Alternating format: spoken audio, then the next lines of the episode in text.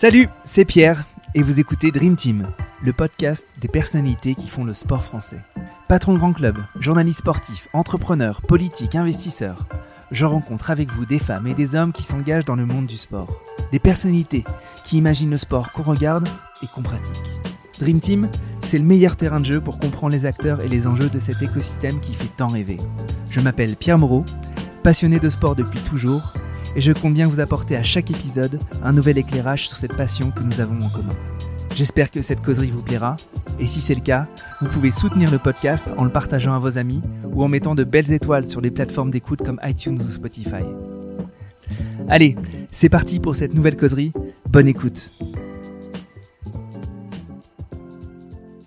Bonjour à toutes et bonjour à tous, bienvenue dans ce nouvel épisode de Dream Team. Aujourd'hui, je suis ravi d'accueillir Stéphane Martin parce qu'il m'a été recommandé par pas mal d'entrepreneurs que j'ai rencontrés euh, ces derniers temps. Euh, bonjour Stéphane. Bonjour Pierre. Merci beaucoup de, de, venir euh, jusqu'ici. On est en plein mois d'août, de mai, pardon. Il fait beau, il y a un petit peu les oiseaux qui chantent et certains enfants qui pleurent parfois derrière. Donc, peut-être, chers auditeurs, vous allez peut-être les entendre. Mais le sujet du jour, ça va être l'investissement dans les startups et grosso modo, la vision de Stéphane sur le, le, capital investissement dans le monde de la, des startups, dans le sport et la Sportec en particulier. Euh, et euh, avant tout, euh, la première question que je pose à mes invités, c'est comment on s'entraîne à devenir Stéphane Martin? Oula, c'est Alors, c'est-à-dire sur mon parcours. Ouais, c'est ton parcours. et, en fait, qu'est-ce qui t'a amené à aujourd'hui être investisseur dans le sport et du coup. D'accord. Alors mon parcours, mon parcours, c'est 20 ans de banque d'investissement sur les marchés financiers. Euh, dont cinq dernières où la motivation est quand même assez notablement déclinée. Et euh, en gros, à 45 ans, donc avec 5 ans de retard sur la crise de la quarantaine, je me suis dit il faut faire autre chose, il faut vraiment bouger. J'ai eu la chance euh, de pouvoir rejoindre les Girondins de Bordeaux, brièvement comme administrateur pendant 6 mois environ, et ensuite comme président délégué. Donc c'était pas tout à fait un hasard puisque moi je suis né à Bordeaux, j'y suis resté jusqu'à mon bac. J'étais un fan absolu des Girondins, j'allais vraiment à tous les matchs, à part peut-être quelques-uns pendant les vacances scolaires. Donc en souffrance en ce moment oui, en grande souffrance. Et, et, et, après donc Bordeaux, j'ai habité une vingtaine d'années à Paris et une dizaine à Madrid. Et je suis resté fidèle aux Girondins, ce qui euh, dénote euh, un certain masochisme, mais en tout cas je suis resté Girondin pendant toutes ces années. Et euh, j'ai aussi passé le filon à mes trois fils, dont aucun n'était né à Bordeaux. Donc euh, voilà, c'est, eux me feront peut-être un procès un jour de ne pas avoir été supporter du Real ou du PSG. En tout cas, on était familialement pour les Girondins. Et donc, voilà, pour moi, c'était évidemment un rêve de, d'avoir un rôle aux Girondins qui était et qui est toujours mon club de cœur. Donc je suis arrivé en réalité en juin 2016 comme administrateur et je suis parti le bah, début novembre 2018 lorsque le club a été vendu. Donc j'ai démissionné de, de mon rôle de DG président délégué le jour de la vente euh, à King Street. Voilà. vas-y, vas-y. Tu es passé très vite sur tes années euh, Crédit Agricole. Euh, Alors, et, du coup, financier, trader, c'était quoi exactement ton, ton bah, métier Donc j'ai fait 15 ans au Crédit Agricole et 7 à Banco Santander, à Madrid trader, bah, c'est euh, c'est pas comme le loup de Wall Street, hein, je tiens à le préciser. c'est aussi des, explications que tu dois fournir à tes proches. Euh, c'est pas non plus Wall Street, mais voilà, c'est un rôle euh, en fait qui où il faut un, profil assez scientifique, assez mathématique, puisque moi j'ai commencé en finance au moment de la révolution où la, finance est devenue très quantitative. Et puis voilà, c'est euh, une tournure d'esprit où il faut bien aimer le jeu quand même. Donc c'était mhm. assez amusant, surtout quand tu es jeune et tu te retrouves dans une salle de marché avec euh, des gens qui étaient très jeunes à l'époque, parce que à la finance a, vieilli, mais dans les années 90, il y a eu beaucoup de jeunes qui sont euh, entrés dans la finance. Et, voilà, c'était très amusant pendant un moment. Et puis il y a un côté un peu répétitif qui fait que c'était bien d'avoir la chance de pouvoir faire ce virage. Ok. Donc il y avait du jeu, mais il y avait aussi beaucoup de prédictibilité, beaucoup de modèles mathématiques, beaucoup de rationalité. Comment un, ben, rationnel se bascule dans, le foot ben, qui, est, par définition irrationnel C'est une question intéressante. le, en fait, le trading, c'est vrai que c'est très très à part. On est un peu dans notre monde, on, voit quasi personne. On n'apprend pas grand chose en dehors de se spécialiser à fond dans un domaine. En revanche, en termes de. Alors, je sais pas si c'est des soft skills, mais euh, dans cet ordre d'idées, ça t'apprend quand même euh, le, le, fait de devoir décider vite voilà. Et surtout, moi, ce que j'ai beaucoup aimé, et finalement c'est assez rare, c'est de ne pas avoir peur de se tromper. C'est-à-dire qu'on disait toujours que euh, si tu as raison plus d'une fois sur deux, bah, tu gagnes de l'argent et c'est Mhm. déjà pas mal. Et, et je trouve que, et je comprends, hein, c'est pas du tout une critique, mais dans la plupart des métiers, on est quand même assez pénalisé sur l'erreur Oui. et, et ça peut conduire à pas mal d'inhibitions. Euh, sur le trading, moins. Alors évidemment, si on fait des très grosses erreurs comme on a pu en Et sur voir dans les médias, il y a des- voilà, et l'entrepreneuriat moins. Et, et je trouve que ça, c'est une assez bonne école de, de la vie professionnelle de se dire, bah, finalement, personne n'est un génie. Mhm. Alors, inutile de dire que dans le trading, euh, tu peux jamais avoir toujours raison. Tu as forcément euh, des, des deals où tu perds de l'argent. Euh, Il y a des entrepreneurs qui se sont jamais trompés, qui ont jamais connu l'échec. Mhm. Le trading, c'est impossible. Et, et je trouve que c'est pas mal, finalement, d'avoir évolué dans cet environnement où euh, il y a une prime à prendre des décisions rapides et puis moins d'inhibition, je pense, sur l'erreur que dans d'autres métiers. Et ce basculement du coup vers les Girondins, parce que du coup, euh, déjà tu prends un poste de direction assez rapidement, après un poste d'administrateur. Euh, cette bascule, elle est vraiment drivée par la passion ou il y a un challenge même intellectuel euh, fort qui t'anime au moment de prendre cette, euh, Non, cette direction? Ouais. alors, complètement par la passion, franchement. Ouais. Euh, après, c'est vraiment à 95% euh, la passion. Après, c'est vrai que j'étais euh, content de basculer en PME Mhm. euh, parce que j'avais bossé pour deux groupes qui font, euh, je sais même plus, 170 000 employés. Le Crédit Agricole, c'est absolument énorme. Euh, c'est la première banque française de très loin. Il y a un- plus d'un tiers des comptes, voilà. Euh, Santander, c'est plus international, mais tu vois, c'est la quatrième banque en Angleterre, deuxième en Espagne, troisième au Brésil.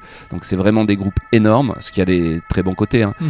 Mais j'avais envie de basculer sur la PME et surtout, ce qui m'a passionné au Girondin en dehors du foot, c'est le côté euh, beaucoup plus, euh, je dirais, pluriel. Mhm. C'est-à-dire qu'avec 250 employés, tu avais des gens qui s'occupaient du sportif, tu avais un restaurant, une agence de voyage à l'époque, une chaîne télé, une chaîne de radio. Et, et c'est vrai que quand tu viens de 22 ans, en fait, avec des clones, hein, parce qu'en salle de marché, on est quand même tous plus ou moins euh, voilà, le même, Ouais. euh, même genre d'études, même genre de de parcours euh, et, et quand même, in fine, très privilégié euh, en termes de revenus, euh, c'est sympa aussi d'avoir ce côté un peu viréel. Ok.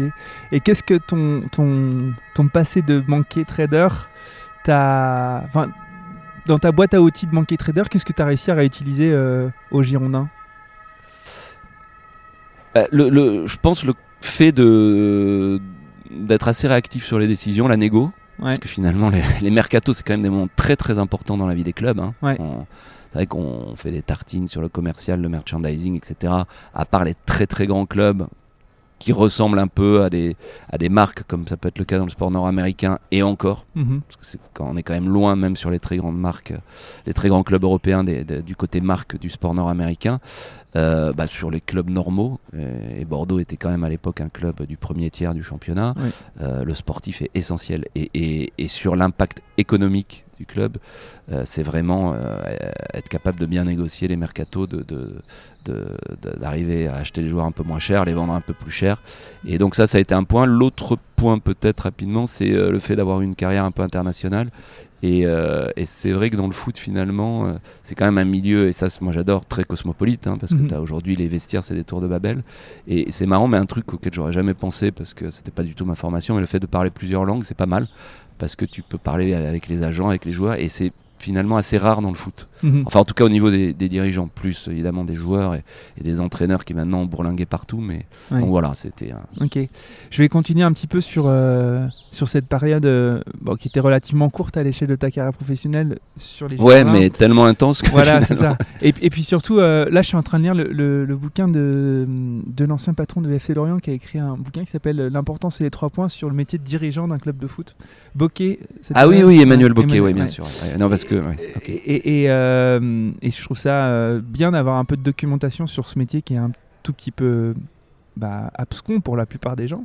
Euh, c'est quoi être un patron d'un club de Ligue 1 C'est quoi la, la- la semaine type d'un patron de club de Ligue 1 Alors tu vas me dire, il n'y a pas de semaine type parce que du coup, il y a je ne sais combien de business units, etc. etc. Ouais, ouais, ouais. Mais, mais euh, Mais alors la semaine type, déjà, elle commence. Enfin, je sais pas si elle commence ou elle finit, mais il y a le week-end qui est quand même un Oui, point d'orgue de la semaine euh, avec le match, Ouais. qui est un moment toujours assez fabuleux parce que bah, tu restes supporter. Ouais. Euh, donc euh, tu l'es euh, évidemment par rapport à ton histoire et tu l'es d'autant plus que tu es dans la vie du club et ça c'est un truc aussi qui est euh, qui est vraiment euh, extraordinaire en termes d'affectio societatis. Mhm. Tous les employés, les salariés d'un club vivent pour, euh, enfin, Pour le quasiment tous euh, pour le week-end, pour, l'équipe dimanche, 1. ouais, ou le samedi, Et donc ça, tu as un truc qui est, euh, qui est magique autour du match euh, et qui est magique aussi, euh, indépendamment du sport, au- autour du fait de, de- de- d'être un monteur. Quoi. Je pense que c'est un peu pareil que quand tu es tourneur sur des, des concerts et il y a Mhm. une partie du staff au Girondin qui était une vingtaine de personnes qui, Ouais. qui était l'événementiel et qui organisait ça. Et c'est, moi, un quoi. truc, voilà, Ouais, c'est un ouais. truc qui est, qui est assez grisant. Donc évidemment, il y a le match. Après, tu- nous, on avait la chance au Girondin d'a- d'avoir une unité de lieu. Donc il y avait euh, le service, les services administratifs et commerciaux qui sont dans le fameux château du Haillan. Donc Mhm. il y a pire comme cadre de travail. Et puis tu avais également le centre pro et euh, le centre de formation sur le Mhm. même lieu, ce qui est euh, quand même une grande chance en termes de cohésion du club. Mhm. Donc c'est vrai que la semaine type, bah, c'est un peu d'évoluer euh, avec ces, ces deux casquettes-là, le sportif et le, le commercial. Tu as un, un petit peu de rôle de représentation, parce qu'on Mhm. a, tu vois, on avait 700 partenaires, donc euh, il faut être un peu disponible pour des événements avec les partenaires, euh, avec les, les, les autorités, alors qu'elles soient politiques, policières, a- Mhm. Ouais. c'était quand même. euh, c'est ça qui est assez génial aussi, c'est qu'à l'arrivée, c'est une PME, je sais pas si c'est une petite ou une grosse PME, mais enfin, en tout cas, par rapport au groupe pour lesquels j'avais travaillé, c'était. Ouais. voilà, c'était quand même très petit, mais euh, ce qui est fabuleux, c'est l'aura que, que, que le club a et, Ouais. et- et le fait que beaucoup, beaucoup de gens ont envie de, voilà, de connaître un peu comment ça se passe de l'intérieur. Donc nous, on avait un restaurant euh, sur place aussi, où on accueillait euh, les partenaires. Donc tu as vraiment beaucoup d'interactions et, et là aussi, c'est sympa parce que tu as des partenaires qui viennent d'un Ouais. horizon professionnel très différent et tu as l'occasion de discuter, de, se- de connaître des, des boîtes que, que moi je connaissais peu en fait, Mm, hein, bien mon passé. Et, et du coup, encore une fois, je me dis, tu as, une casquette de, de trader banquier et tu viens dans un, une boîte euh, où le sportif détermine beaucoup, euh, détermine tout. Comment tu fais pour dérisquer une, euh, une PME, du coup, qui emploie 250 personnes, pour la dérisquer de l'aléa sportif et, et faire en sorte que bah, la structure soit quand même économiquement viable et qu'il ne soit pas trop, trop tributaire des résultats sportifs Ou alors, est-ce que c'est impossible? Alors tu fais pas déjà Ouais. parce que non, évidemment tu essayes de dérisquer, mais, mais sincèrement, tu vois, un, un jour j'ai descendu le PNL en me disant bon, alors qu'est-ce qui est 100% du sportif, qu'est-ce qui est corrélé euh, à 80, 70, 90%. Sincèrement, tu arrives en, Tout est en faisant le sportif, truc euh, ouais. un peu ça, t'es entre 90 et 95% Ouais. de, de, de la colonne revenu qui vient du sportif. Ouais. Et, et sur les dépenses, c'est quasiment pareil. Donc sincèrement, dérisquer à l'époque où j'y étais sur un club de la taille de Bordeaux, sincèrement, je pense que c'est euh, à peu près impossible. Ou alors, alors j'ai pas vraiment pas vu le truc et j'ai vraiment pas été bon. Mhm. Mais euh, non, je trouve c'est c'est très difficile. Voilà, c'est euh, après, je pense que je pense qu'aujourd'hui, il y a peut-être des possibilités autour de euh, tu vois de tout ce qui est NFT, etc. Mais pas dans le, le côté spéculatif, Mhm. mais dans le côté de créer une communauté. Mhm. Peut-être que là, tu peux générer des revenus un peu significatifs. Mais sincèrement, ça reste du sportif. Et puis, j'ai envie de dire tant mieux. hein. Mhm. C'est- C'est ça aussi qui fait l'excitation. Et euh, voilà, c'est pas très. Tu vois, Girondin de Bordeaux, c'est euh, une PME sportive. Voilà, donc Ouais. c'est. euh, Ok, et, et, euh, donc toi tu, tu pars au moment où, où M6, donc Taverneau, revend à, à General American Capital. Euh, ouais, enfin. ouais. Alors vas-y, précise alors. non, Donne-moi des éléments de vend à. King Street euh, avec un opérateur qui est euh, du coup actionnaire aussi, qui, qui est euh, GACP. D'accord. Pourquoi tu pars? C'est la décision du nouvel actionnaire, il remplace euh, l'équipe dirigeante euh, ou c'est parce que t'es pas aligné avec eux euh, c'est quoi le... Pour- parce que finalement t'es passionné, tu, tu as l'air de bien te, ouais, bah, te bah, plaire. écoute, ça a été un crève-cœur. Après, Ouais. euh, je pense qu'il faut aussi être euh, cohérent avec sa vision, la vision qu'on a de, de ce qu'est un club de foot. Moi, je te dis, c'est sportif euh, à 90%. Et, et c'est, c'est, alors d'abord, c'est par goût, mais, mais quand tu me poses la question comment tu dérisques, sincèrement, je te dis que je sais pas faire. Donc Ouais. voilà. Donc après, soit tu partages cette vision-là que tout vient du sportif, euh, ce qui veut pas dire que tu renonces à la rentabilité, mais, mais donc euh, voilà, je me reconnaissais pas tellement dans le, projet suivant, et puis euh, bah, il faut, voilà, c'était dur, mais c'est comme ça. Ok. Bon, le projet suivant n'a pas vraiment montré, on va dire, de beaux résultats et de beaux succès, aussi bien sportifs qu'économiques. C'est quoi ton analyse de la situation actuelle de Bordeaux, du FCJ Ah, écoute, c'est bah, l'analyse, il n'y a pas besoin d'être très euh, clairvoyant pour la, la- la voir. C'est une situation sportive quand même très, euh, très difficile, euh, pas, enfin, quasiment désespérée malheureusement. Et après, une situation économique héritée des années que tu as évoquées, Mhm. qui, est, qui est aussi très compliquée. Donc, Et, et on est bien d'accord que la situation sportive le- le- le- la résultante de la situation économique ou de la gestion qui n'était pas adéquate. Est-ce que, est que, euh, est que parfois le sportif peut, peut sauver l'économique ou l'équipe dirigeante qui serait moins bonne ou c'est quand même à chaque fois euh, l'équipe dirigeante, les têtes pensantes qui font que le- Bah. au niveau du sportif ça réussit? Après, tu as, deux aspects. Tu as l'aspect euh, qui est qu'il y a quand même une très forte corrélation entre le, ce qu'on appelle le budget, mais en fait, le budget, on s'en fout un peu. Ce qui compte, c'est la, la masse salariale. Et si Mhm. tu regardes dans tous les championnats, la corrélation entre la masse salariale et les résultats sportifs est très très forte. Alors Mhm. évidemment, les gens vont me dire ah bah oui, mais ça Ouais. non. euh, si vous étiez bon, euh, parce qu'ils vont te parler de Leicester, de Montpellier en 2011, mais Ouais. voilà, euh, cite-moi cinq exemples. euh, Exactement. Il en n'y a a. pas de récurrence. C'est pas impossible, mais globalement, si tu fais. Ouais. Le, le lien est très fort. En revanche, ce qui vrai aussi, c'est que tu peux dépenser beaucoup d'argent et avoir des résultats catastrophiques. Mhm. C'est déjà arrivé, ça arrive un peu plus souvent que dans l'autre sens, je pense, Mhm. Globalement. Mais, mais, mais donc voilà, donc euh, après, c'est sûr qu'au bout d'un moment, euh, tu peux avoir beaucoup d'argent euh, s'il est mal utilisé. Tu vas tirer vers le bas la situation économique, sauf à avoir un mécène inépuisable. Mais bon, c'est pas la, la norme non plus. Mais, Ouais.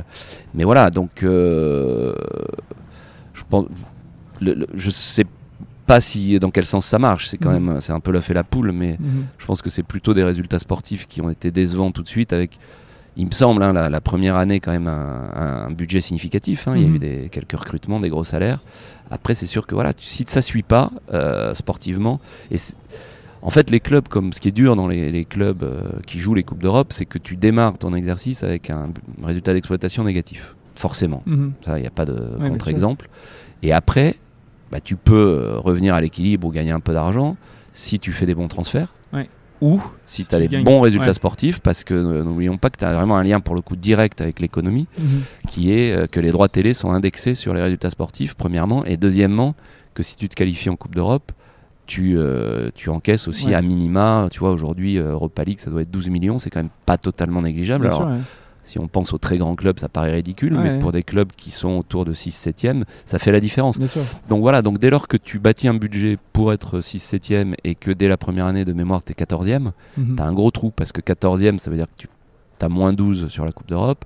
Et de mémoire comme ça, c'est au moins moins 10 euh, sur le- les droits nationaux entre Mhm. la, la 14e place et la 6e place. Donc, Ouais. donc voilà, et après, bah, tu entres dans un cercle vicieux où tu perds de l'argent, donc tu réduis le sportif. Et en fait, en réduisant le sportif, euh, tu, Tu réduis tes chances bah, de tu remonter. réduis tes ou chances de, remonter. Ouais, voilà. Et, et donc, tu as voilà. Ok, qu'est-ce que tu apprends sur toi de cette, euh, cette époque euh, Girondin?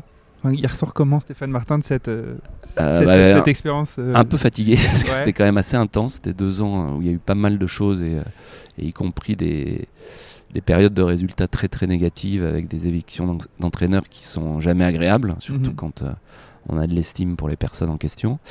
Euh, donc fatigué, mais, mais passionné encore, encore plus passionné qu'auparavant parce que bah, vivre de l'intérieur et, et vivre euh, avec les salariés du club euh, qui étaient vraiment euh, des gens formidables, impliqués à 100%. euh, ça, ça- vraiment, ça décuple la passion, ça décuple les, émotions aussi, que tu ouais, peux vivre. ouais. Voilà, et puis après, bon, à titre plus personnel, bah, j'ai appris aussi beaucoup de choses puisque c'était très différent de ce que j'avais fait auparavant. mhm. Et ça, c'est toujours une chance euh, extraordinaire en fait. Tu m'as raconté brièvement ta propre expérience, mais pouvoir faire des virages à 180, euh, Ouais. euh, je pense qu'on a de la chance quand on peut le faire. Ouais, c'est sûr. Et ben là, on fait tout de suite un virage à 180. On va parler de la vie d'après. La vie d'après des Girondins, c'est que du coup, tu t'as commencé à investir. Alors, je sais pas si tu avais commencé avant ou si tu t'es vraiment plus investi dans le monde du sport, de la Sportec après cette expérience. Mais du coup, quand on regarde un petit peu ton parcours, on voit consultant et investisseur. Et notamment tes investissements, essentiellement, voire exclusivement dans les boîtes dans le sport, où le sport est un des, des, des Exactement, sous-jacents communs. exactement. Pourquoi euh, ce virage euh, C'est quoi ton idée derrière la tête euh Alors, euh, bon, d'abord, en étant transparent, quand je sors des Girondins, j'ai pas du tout fait mon deuil parce que, bon, voilà, je suis parti plus pour des. C'est pas que j'en avais marre du foot. Vous êtes Donc- parti d'un commun accord, mais ils étaient plus d'accord que toi, c'est ça? Non, non, non, non, non, c'était pas pas. ça, mais c'était. euh, non, c'était plus, voilà, une inadéquation et un non-alignement, mais bon, enfin, peu importe, Ouais. mais voilà. C'est, euh, donc, j'ai envie de rester dans le sport, et puis, euh, donc, je viens à Paris, donc, tu vois, donc il y a une période d'adaptation, et euh, je rencontre, alors vraiment juste après les Girondins, parce que je m'en souviens malheureusement bien, c'était en janvier 2019, c'était le jour de la mort d'Emiliano Sala, Mhm. les deux fondateurs de Footbar, Ouais. avec qui euh, on a, reçu on a un Sylvain, bon ouais. fit. Voilà, Mhm. et donc j'ai fait ce premier investissement avec l'envie de rester dans le milieu du, du foot. Euh, j'ai regardé aussi quelques reprises de clubs, euh, Mhm. deux ou trois, et, et voilà, je me dis je vais faire ça. euh, pour avoir une activité annexe d'investisseur, mais toujours d'investisseur actif. C'est-à-dire que j'ai investi que dans des boîtes euh, qui me plaisaient Mhm. et dans lesquelles j'avais envie d'investir du temps. Voilà. Donc euh, Footbar évidemment répondait à ces critères-là Ouais. et je suis toujours avec eux et de, de- je dirige la boîte euh, depuis une semaine donc en Ouais. plus d'être Ah actionnaire donc voilà T'as pris les postes de, Ouais, de, voilà de- donc de, D'accord. pour entériner un peu cette implication que j'ai eue pendant Je sais. deux ans et demi trois ans et c'est aussi une belle aventure franchement donc ça c'est un peu un troisième un deuxième virage en Mais tout cas une troisième vie. Sylvain et Jacques restent euh, oui Sylvain Jacques et Loïc voilà, ça, donc avec Jacques Darigo qui était directeur Qui était commercial chez au toi Géant. avec toi. Voilà, et, et donc c'est la, la start-up dans laquelle je me suis le plus impliqué. J'ai aussi investi à peu près au même moment dans Sportall, Que j'ai euh, voilà, qui est aussi une, une super boîte euh, où j'ai un, un peu moins de, enfin même beaucoup moins d'apport euh, Ouais. opérationnel, mais euh, avec qui on se voit quand même souvent et on discute un peu stratégie et surtout sur le foot, évidemment. Mhm. Et la troisième est beaucoup plus récente qui s'appelle Goma Partner que tu as reçu aussi, Bien je crois, qui est une boîte de, cashback dans le sport. Donc Ouais. le, très le, le, lien entre tout ça, c'est le sport évidemment, c'est le, le sport de base et la pratique. Moi j'ai Ouais. une, une vision euh, vraiment de non seulement de regarder mais aussi de faire du sport et je, enfin voilà, je trouve que c'est un- une passion qui est enfin comme d'autres hein, mais en tout cas qui est formidable Ouais. parce qu'elle te suit toute ta vie et te nourrit toute ta vie. Donc c'est trois boîtes qui encouragent la pratique sportive. euh, quand quand j'ai un petit peu regardé, du coup, t'es- t'es- t'es- ton portefeuille, en tout cas, qui est visible hein, et qu'on- auquel on peut avoir accès, euh, je me dis, c'est un petit peu des choux et des carottes, ces investissements, parce qu'en fait, on est sur de l'OTT euh, et de l'appli de visionnage sur euh, Sportall. On est sur euh, une quasi fintech, on va dire. Où, Ouais, exactement, globalement, peut-être en, tra- en trajectoire, en trajectoire fintech. Footbar, on est sur de l'IoT, enfin l'internet des objets. en- bon, et grosso modo, il y a pas, moi je vois pas forcément une énorme cohérence d'investissement en termes de, de marché, de, de, de, vertical industriel sur ces trois investissements. Il y en a, et tu en as d'autres, en plus tu n'as pas forcément parlé des autres. Mais qu'est-ce qui, toi, euh, drive ta, ta dé- tes décisions d'investissement? Euh, Tu vas me dire c'est les hommes, etc. Évidemment, mais, mais est-ce que- on- tu as un marché ou un secteur auquel tu crois le plus à part dire bah bon bah, le sport c'est un marché mais en fait le sport c'est pas vraiment un marché c'est plein de petits marchés avec euh, une espèce de, de- de transverse qui est le sport mais euh, voilà Je- C'est une bonne question. Euh, Il y a plein de réponses. Le- la première, c'est que c'est mes investissements, donc j'ai pas tellement à avoir de cohérence à Non, part avec moi-même. Donc le, le fil directeur, c'est vraiment, de- je te dis, des boîtes qui me plaisent. Ouais. Euh, ça reste une poche d'investissement euh, où je mets pas, enfin, je fais pas all-in sur Ouais, les startups. Donc et Voilà, tu viens en amorçage souvent et je, et je- voilà, je- en fait, je, vraiment, il faut que ce soit des boîtes qui me plaisent, en amorçage et où euh, j'ai l'impression d'avoir euh, un- une valeur ajoutée opérationnelle. Tu vois, le but c'est pas de- d'emmerder les fondateurs à venir le matin au bureau si ça les intéresse pas. Donc Mhm. il faut que tout ça soit réuni. Et, et après la cohérence. Bon, j'ai un, un autre défaut qui est d'être euh, toujours très optimiste et, euh, et un peu intuitif. Ça, ça vient pas du que des trading. ça. Donc, euh, bah, je- ouais, non, peut-être pas. ouais. Il y a Bernanos, tu connais la phrase qui a dit euh, Vas-y. que euh, un, un- un optimiste est un imbécile heureux et qu'un pessimiste est un, un imbécile malheureux. Donc voilà, donc, moi, j'ai choisi mon camp entre les deux. bien Et, et donc c'est beaucoup à l'intuition, tu vois, de, de voir une boîte qui me plaît. Donc il n'y a pas vraiment d'arrière-pensée. Après le fil directeur, je te dis, c'est la pratique sportive. Mhm. Parce que les trois à leur échelle sont vraiment sur le thème de pratique sportive. Mhm. Et, et voilà, et, et Footbar, si tu veux, ça rejoint un peu ce que je disais sur l'optimisme, c'est qu'aujourd'hui, je trouve que sur tout ce qui est euh, jeu, écran, il y a une, euh, un peu une doxa qui est très, très, euh, allez, très dystopique, qui va Mhm. toujours te dire, Ah, c'est une catastrophe, les jeunes sont accros aux écrans, ils vont tous être obèses, asociaux, ils voient personne. Et moi, ce que j'aime bien dans, dans ces boîtes, et en particulier Footbar, c'est qu'on est sur une vision, au contraire, un peu utopiste, Mhm. ou en tout cas optimiste, et, et à laquelle moi je crois beaucoup, c'est de dire bah, les écrans c'est un fait. Mhm.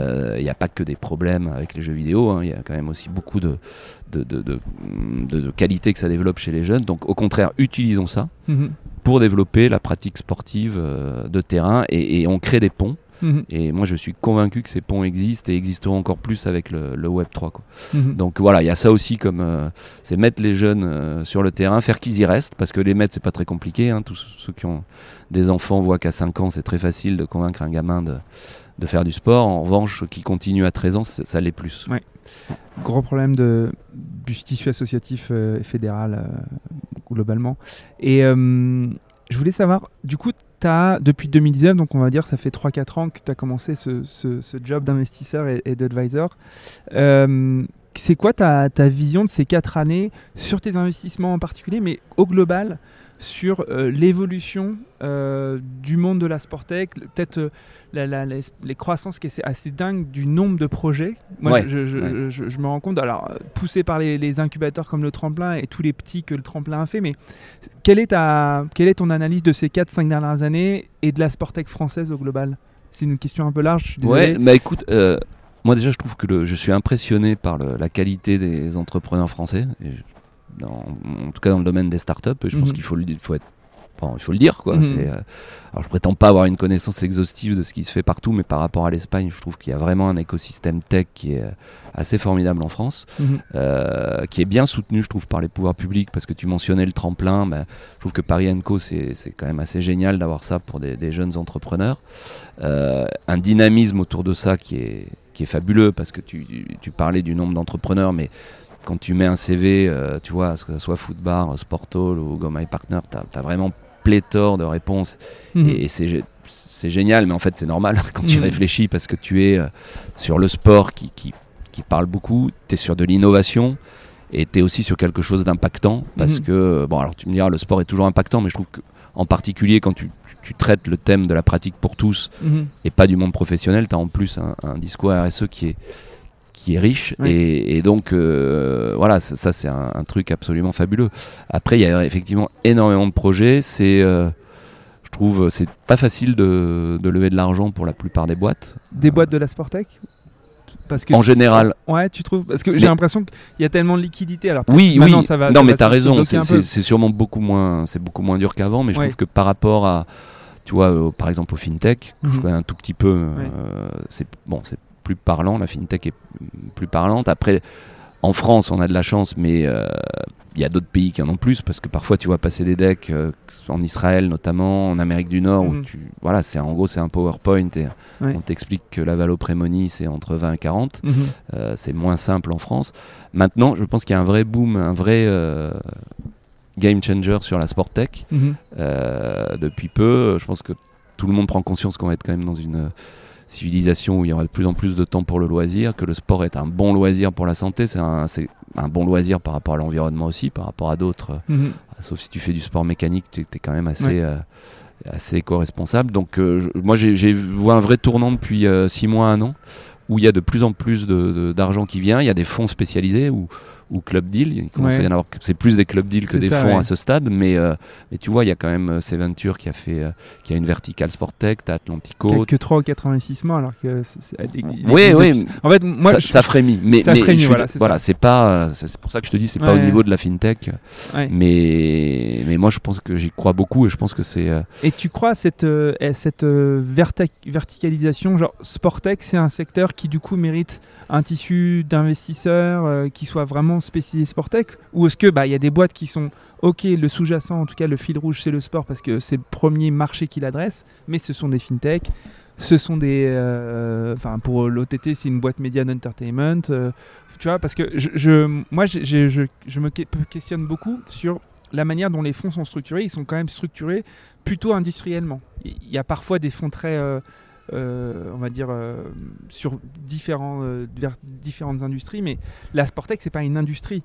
C'est. euh, Enfin voilà, je sais. Bah, ça rejoint quand même beaucoup de sujets euh, sportifs, donc euh, je pense que ça aussi, c'est là où Alors je- du coup, ouais. par rapport à la question que tu as posée à un moment, le, le- un modèle économique vertueux, c'est quand même aussi d'amarrer ça au club, alors d'une Mhm. manière ou d'une autre, et euh, on- a des idées là-dessus, mais réussir à amarrer euh, cette logique de, de- tu vois, de, de- un peu de lab, de, de pouvoir faire des, des, des POC dès le début Ouais, sur ouais. les- avec des clubs, c'est quand même quelque chose d'intéressant.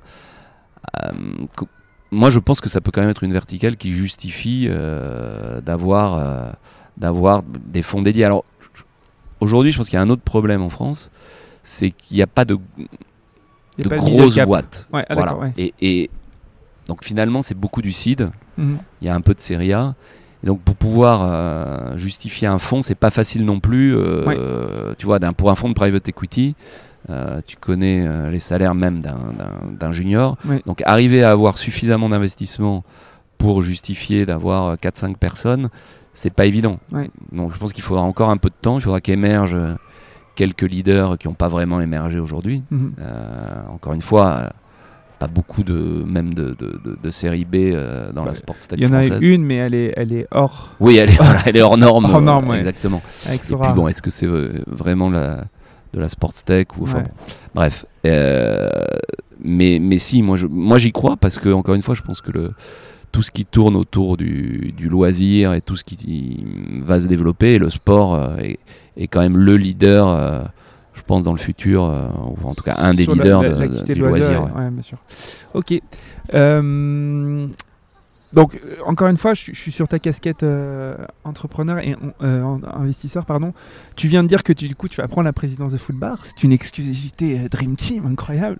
Est-ce que tu vas continuer l'investissement? Est-ce que tu as justement une ambition de créer un club deal ou un fonds où tu vas le faire en- encore une fois euh, un peu à la rencontre, un peu au projet, ou tu as une envie de structurer un peu plus ton investissement avec peut-être d'autres personnes ou euh, carrément, euh, toi, l'ancien trader financier, bah, structurer une structure. Quoi. Enfin, créer Ah, une écoute, structure. Alors j'ai beaucoup réfléchi à ça et la, la motivation essentielle c'est de continuer à investir parce que comme je t'ai dit, tu me présentes un deck, je trouve ça super, j'ai envie d'investir et, et bon voilà, à un moment, pense que c'est bien de le faire aussi euh, en n'étant pas obsédé par le, le résultat et donc ça suppose de, de- bah, que ça reste un investissement marginal et donc j'ai réfléchi euh, et finalement j'ai fait machine arrière parce que il se trouve qu'aujourd'hui, euh, ponctuellement, les trois boîtes dans lesquelles je suis le plus impliqué, à savoir Footbar, Goma Partner et, et, et Sportall, euh, ont une actu- actualité riche Mhm. et qui, euh, bah, en gros, suffisent à, tu vois, Oui, remplir mon emploi du temps. et, et donc, euh, voilà, je dis pas que si dans trois ans les, les trois euh, deviennent des licornes et que j'ai plus d'investissement, j'y repenserai pas, mais, Mhm. mais pff, non, finalement, euh, en fait, je préfère continuer à vraiment euh, m'impliquer parce qu'encore une fois, c'est vraiment une casquette d'investisseur, mais investisseur actif. Et je pense Mhm. que tu peux pas le faire sérieusement. tu peux le faire entre 5 et 10 boîtes si elles sont Mhm. Un peu dormantes. Mais là, en l'occurrence, les trois, tu vois, sortent de levées euh, Ouais. ou sont dans des levées assez significatives, type Serie A. Mhm. Euh, J'ai pris ce rôle un peu plus opérationnel chez Footbar. Donc, euh, non, c'est pas d'actualité en ce moment. Donc, tu, toi, tu fais du smart money. Quand tu mets un ticket, tu, mets, tu un peu. pré- ça, serait prétentieux de dire oui. De l'active money, smart, je sais pas. Ok, super. Euh, on va arriver juste aux questions de la fin. Euh, mais déjà, euh, pourquoi tu as décidé de prendre la, la- la présidence de Footbar pourquoi, voilà, qu'a- pourquoi Footbar arrive à, un- à- à une maturité qui nécessite du coup euh, une seniorité dans la, dans la présidence, dans la direction? C'est quoi Alors, le- bon, c'est pas une euh, révolution dans Footbar. Il y avait déjà, euh, il y a déjà trois seniors, les deux fondateurs Oui. historiques qui ont une casquette très ingénieur, Oui. qui ont fait la, la tech et qui est quand même la valeur de Footbar. hein. C'est une IA euh, qu'ils ont euh, entraîné eux-mêmes. Depuis deux ans, il y a Jacques Darigo, donc qui est, qui est un euh, senior qui est un senior, voilà. Bon, il doit une quarantaine d'années peut-être, un Ah, peu ouais, plus un peu peut-être. plus même, et, et surtout une carrière riche euh, avec des expériences commerciales dans des très grosses boîtes aussi, donc un Mhm. peu comme moi, chez euh, Perano et puis chez Nike, Mhm. Girondin, un peu du bébé. Donc voilà, il y a une équipe senior qui existe, et en fait, on était de facto un peu euh, quatre euh, à prendre les décisions pour la boîte, et moi sans aucune casquette, puisque j'étais juste un actionnaire. Un peu significatif euh, Mhm. après les fondateurs après il y a le Five aussi hein, dans l'actionnariat Mhm. donc voilà, donc on, est, on co-dirigeait un peu à quatre et là on s'est dit que la, la boîte euh, euh, gagnant en maturité, on vient de faire une levée donc qui va nous permettre de recruter pas mal de monde. On est aussi en discussion euh, sur une série A. Mhm. Euh, ça valait la peine de, de- de- de formaliser un peu tout ça, mais c'est pas une révolution dans le sens où je passais déjà pas mal de temps chez Footbar et que dans le futur, je, voilà, je- comme tu as dit, euh, je serai plus un président qu'un DG Mhm. euh, aux manettes au jour le jour. Ça nous permet aussi de faire que les trois seniors prennent chacun une casquette, une, spéciali- une Ouais. spécialisation Mhm. euh, dans leur fonction. Et, et donc moi, j'ai ce rôle un peu de, de- de président au-dessus, mais c'est pas une révolution. Ok, très bien. Euh, cool. Euh, Est-ce que tu pourrais me dire s'il y a une actualité de la Sportec, de l'écosystème sport business qui a particulièrement attiré ton attention ces derniers temps? Ce qui attire mon attention, c'est le, le, le- beaucoup le Web 3, les NFT. J'ai découvert ça avec euh, curiosité et scepticisme au début, Mhm. euh, parce que je- donc quand même, je venais de la finance, j'ai pas du tout vu le phénomène crypto-monnaie. Mhm. C'est dommage parce que je- entre toi et moi, j'ai rien compris et, et j'aime pas investir dans les trucs euh, que je comprends pas. et Je comprends pas grand chose non plus. Euh, dans les nombreux projets que j'ai eu, j'ai croisé la route de quelqu'un qui était un peu plus spécialiste, qui avait des idées donc de- d'application des NFT euh, Mhm. sur le plus fan engagement. Donc c'est- Mhm. c'est plus de le côté. euh, C'est Alexandre Dreyfus? Euh, Ah, non, sur ce- c'est ce- euh, quelqu'un qui s'appelle Elie Simon qui, a un- D'accord. qui porte un projet justement là-dedans. Euh, mais bon, ça peut, ça ressemble. Ça ressemble un peu, mais avec une variante plus, euh, voilà, avec de l'activité physique, etc. Et donc j'ai fait un peu le- le- mon apprentissage euh, récemment et je trouve ça assez passionnant. Mhm. Et surtout le Web 3, je pense que tu vois justement, moi j'ai un peu l'obsession quand même de ramener à la pratique à un Mhm. moment, même si c'est peut-être un truc de de vieux, mais je pense quand même que ça, ça parle toujours à tout le monde de pouvoir faire du sport et, et je suis assez convaincu euh, que le, le Web 3 donnera l'opportunité, tu vois, de, de créer des avatars Ouais. et, et moi je crois beaucoup que euh, Toi, tu, tu, tu, tu, es à la recherche d'enablers, quoi, des gens qui vont favoriser. Quoi. Voilà, exactement. Et, et, et tu vois, moi je pense que le, le, la métaverse te permettra d'avoir ton avatar et, Et et, et toi, tu de- construiras ouais. ton avatar. Alors en partie parce qu'il y aura aussi probablement du jeu vidéo, mais Mm. en tout cas moi je trouve ça génial de se dire bah, peut-être que ton activité physique, Ouais. et qui sera du foot ou autre chose, mais te permettra de créer un avatar qui lui ira jouer Mhm. sur un, un jeu dans le métaverse, mais voilà, dont les performances, et, je trouve que c'est un, Ouais. un aiguillon pour euh, faire de la pratique sportive qui est, euh, Ouais. qui est vraiment... euh, Je te parlerai d'un truc après en off. et, et moi, je suis convaincu que la fantasy game de- de- du futur, elle, euh, elle sera beaucoup moins passive et que tu auras des jeux qui te permettront de, tu vois, d'être avec ton portable et de dire Ah, j'ai mais- 3 minutes et au lieu de jouer aux échecs, au backgammon ou au poker, mhm. je joue euh, avec une communauté et un truc où, enfin, je, Ouais, voilà, qui mélange de la pratique physique, Et- du coaching. Et où les trackers comme Footbar seront hyper, hyper importants. Exactement, Eh oui. exactement, parce que bah, tu parlais d'enabler, mais il y a beaucoup de choses qui n'existent pas dans le foot parce que tu n'as pas de data. Mhm. Tu n'as que de la data physique, mais qui n'est pas la richesse du foot, c'est une analyse technique. Et, et tu vois, on a créé depuis peu une, euh, un, un peu l'équivalent d'un réseau social ou d'une communauté grâce à Footbar. euh, Mhm. Et c'est quand même assez étonnant que dans ce travail, il n'y avait pas le foot, il n'y a toujours pas le foot. Donc on a cette vision-là d'être un peu le travail du foot. Et on- enfin, du coup, on l'est déjà, puisque depuis quelques semaines, on a le réseau social. On a un classement individuel des joueurs de foot euh, comme tu peux l'avoir au tennis ou au golf, euh, qui, qui est très addictif. Et dans le futur, moi j'imagine très bien effectivement qu'on soit un enabler pour faire le lien entre ton avatar et te- le Pierre Moreau réel euh, qui va jouer au foot euh. Ou faire du vélo ou peu importe. Super. Bon, dernière question, c'est la question piège de la fin. C'est euh, qui t'aimerais entendre dans un format comme celui-ci? Et, euh, qui en fait le sous-jacent c'est de dire avec qui tu vas mettre en, en relation pour parler de, de sport business, de carrière dans le monde du sport et de vision dans le monde du sport. Qui aurait une vision intéressante ou une carrière, une trajectoire intéressante? Alors il y a plein de gens intéressants dans le sport. hein. Faut quand même, euh, y a vraiment ça, ça a été aussi une découverte parce que souvent on prend le côté polémique et on voilà, on montre que le mauvais côté des sportifs ou des dirigeants euh, sportifs. Après des, des gens qui ont des parcours intéressants. euh, de dirigeants, bon, il y en a, je vais pas te donner de, de grands scoops. hein. Je trouve que Jean-Michel Aulas c'est un parcours personnel et, Ouais. et- et en particulier dans le foot qui est, euh, Je, je le connais pas personnellement. qui est assez euh, fascinant, qui en plus est très sympa. Parfois, il a une, une image publique. Ouais. euh, Puis surtout, c'est un, un grand dirigeant d'entreprise. Il a voilà, créé une boîte euh, exceptionnelle. C'est et ça, je trouve ça quand même assez génial parce qu'il a réussi à gérer l'OL euh, comme une entreprise, mais avec de la passion aussi. Parce que Mhm. c'est ça qui est dur aussi, c'est que parfois tu es aveuglé par la passion.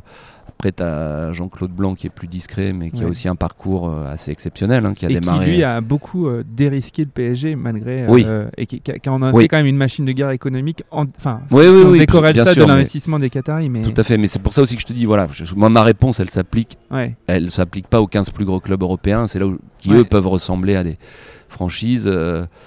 après, moi, j'ai rencontré des agents euh, que, que j'ai adorés. J'ai ren- rencontré beaucoup de joueurs euh, qui ont des, des histoires personnelles euh, vraiment intéressantes et qui sont intéressantes tout court, tu vois. Mhm. Mais euh, alors, parfois, certains détestent. Communiquer mais, mais tu vois parfois avec des joueurs je me disais mais euh, le mec tu le rencontres dans un dîner tu, tu peux penser qu'il est euh, je sais pas Mhm. médecin avocat ou cadre Ouais. d'une boîte ah ouais euh, bah donne- vas-y fais du dropping. bon, ouais, non, bah, moi je trouve. Enfin, après, tu y viendras sûrement pas parce que je trouve qu'il est pas très média, mais Jérémy Toulalan, par exemple, Ouais. c'est quelqu'un qui. euh, voilà, qui est vraiment intéressant, passionnant. Après sur les directeurs sportifs aussi, il y a des. Enfin voilà, moi de toute façon je peux parler des heures de foot, donc. mais bon, il faudrait que j'essaie d'avoir Jean-Michel Aulas un jour dans ma vie. Ce sera, ce serait une belle un bel accomplissement. Bah, essaye, ouais. non, mais je, Après, je pense que c'est pas, c'est pas impossible non plus. Hein. Ouais, non, mais écoute, j'ai des millions d'auditeurs et il y en a bien un qui va lui, lui dire. bon, merci beaucoup, Stéphane. Merci à toi, Pierre. Merci beaucoup. Ciao.